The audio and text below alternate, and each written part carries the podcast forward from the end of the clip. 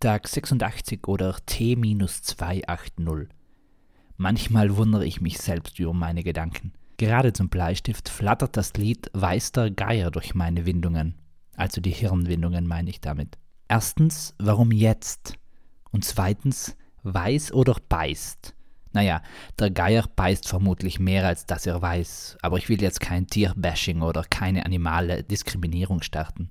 Ich kenne die Redewendung weiß der Kuckuck, aber weiß der Geier?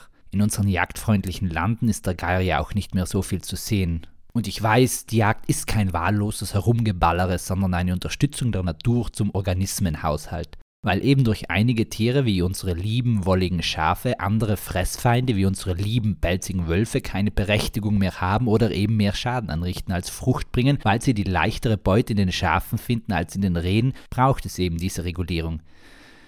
Das war jetzt mal geteilt plus minus ein Satz. Der Mann wäre stolz auf mich. Der Thomas-Mann. Das kleine Mann versuche ich zu vermeiden. Ganz bewusst, um nicht in die Uneigentlichkeit zu verschwinden und mich hinter der Neutralität des Seins, dem andere Vorschieben des Alltags zu verstecken. Etwas komplexer hätte es der Martin gesagt. Nein, nein, nicht der Buber, der war glaubenstechnisch anders unterwegs. Der Buber Martin war Jude und der Heidegger braver Christ wobei zu guter Letzt andere Ideologien seiner Religion einnahmen und daher auch der gewaltige Unterschied zum jüdischen Martin. Ich vermeide das kleine Mann auch so viel es geht in Memorandum an meine Oberschule. Unsere feministische Direktorin hat uns das ein wenig eingebläut oder eingegelbt oder vielleicht auch eingegrünt. Egal, es war ihr damals wichtig, den Mann nicht mittels einem kleinen Wörtchen in den Mittelpunkt zu stellen, als jetzt den Mann mit Doppel-N gemeint.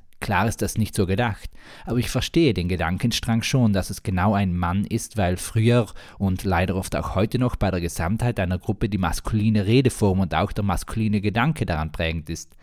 Die Amerikaner wählen bald. Ja, und was tun die Amerikanerinnen? Sicherlich kann mir mein Bruder jetzt wieder Haarspalterei und Buchstabenverschleiß vorwerfen. Aber ich kann doch auch nicht behaupten, ich hätte Kühe im Stall, wobei ich auch noch Pferde, Schweine, Hühner und Hähne da habe. Da kommt ja auch niemand auf den Gedanken zu behaupten, mit Kühen meine ich ja alle. Und ja, ich weiß, dass diese Diskussion, die ich hier vielleicht aufwerfen möchte, auch aufzeigen kann, dass auch Kinder vergessen werden. Ich bin derzeitig so kritisch unterwegs. Lieber noch einen gemütlichen Abschluss. Aha, zur ersten Frage einleitend in den Text ist sicherlich zu erklären, dass ich ein Schlagerfan bin. Weniger wegen den textlichen Meisterleistungen, sondern schon wegen der schwungvollen Melodien, die sich sehr zum Tanzen eignen. Foxtrot, das ist schon mein Lieblingstanz. Zumindest mein liebster Paartanz. Ansonsten kann ich Gruppentänzen schon sehr viel abgewinnen. Wenn alle im Gleichschritt sich bewegen und eine große Masse an Bewegungen entsteht, um Erdens Willen, ich will einfach nicht immer den Himmel bei problematischen Gedanken in den Mittelpunkt stellen, ja, das gemeinsame Bewegen ist militärisch mitgeprägt, aber wer sagt, dass es nicht auch die friedliche oder freudige Variante dazu geben darf? Es sind auch nicht alle Christinnen und Christen Hexenverfolgerinnen und Hexenverfolger. Hoffe ich stark. Da doch noch schnell etwas zum Klüger werden.